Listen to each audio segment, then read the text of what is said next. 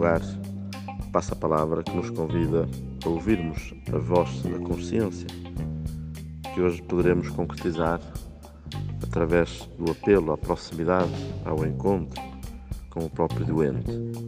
Na verdade, neste dia 11, nós celebramos Nossa Senhora de Lourdes, que sabemos também lugar e local de procura da devoção a Nossa Senhora, manifestada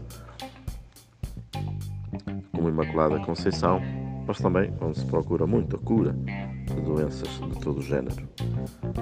Celebramos o 30 Dia Mundial do Doente, que, por mera coincidência, nos leva também para as leituras deste dia, de modo particular o Evangelho, onde apresentam a Jesus alguém que estava com dificuldades, dificuldades de fala, dificuldades de audição, e a quem Jesus, olhando para o céu, suspira e diz: É fatá, isto é, abre-te.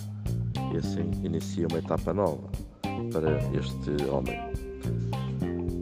Da mensagem do Papa Francisco, tiraria apenas alguns breves momentos, precisamente porque não é que seja muito longa, mas seria demasiado estar a expor aqui todos os pormenores.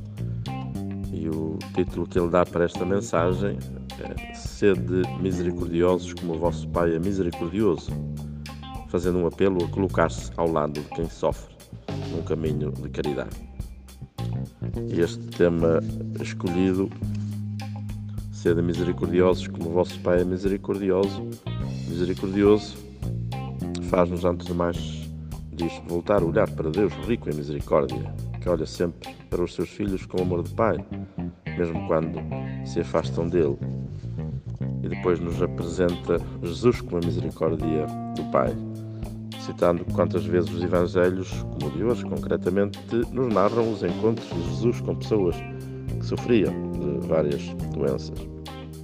E dá uma atenção particular em relação aos doentes atribuindo também esta mesma missão aos apóstolos e por isso também hoje a nós.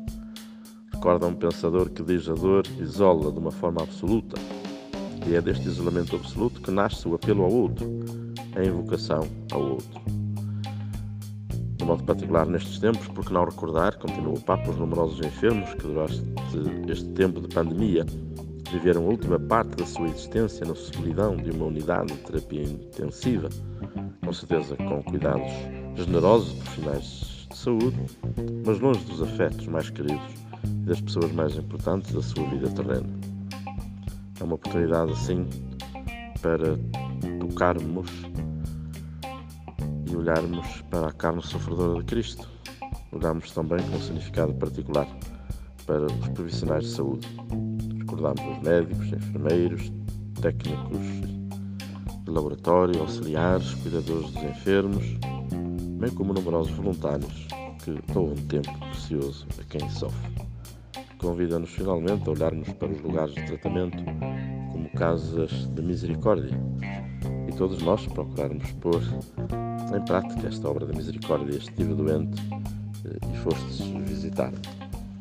Claro que da dor profunda que atinge muitos cristãos, muitas vezes sai um grito de angústia e atitudes inclusive da própria sociedade, como sabemos que continua a querer enfrentar o problema da eutanásia como uma fuga para o enfrentar, viver e dar um sentido a estes sofrimentos.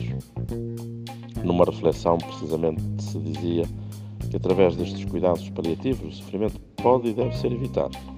Realmente estes cuidados permitem eliminar o sofrimento físico intolerável, mas a dor e o sofrimento fazem parte da natureza humana e acompanham o homem ao longo da sua vida. Se a alegria do nascimento é precedida pelo sofrimento do parto, também muitos momentos de alegria e de bem-estar vão sendo alternados com períodos mais ou menos prolongados de tristeza e sofrimento.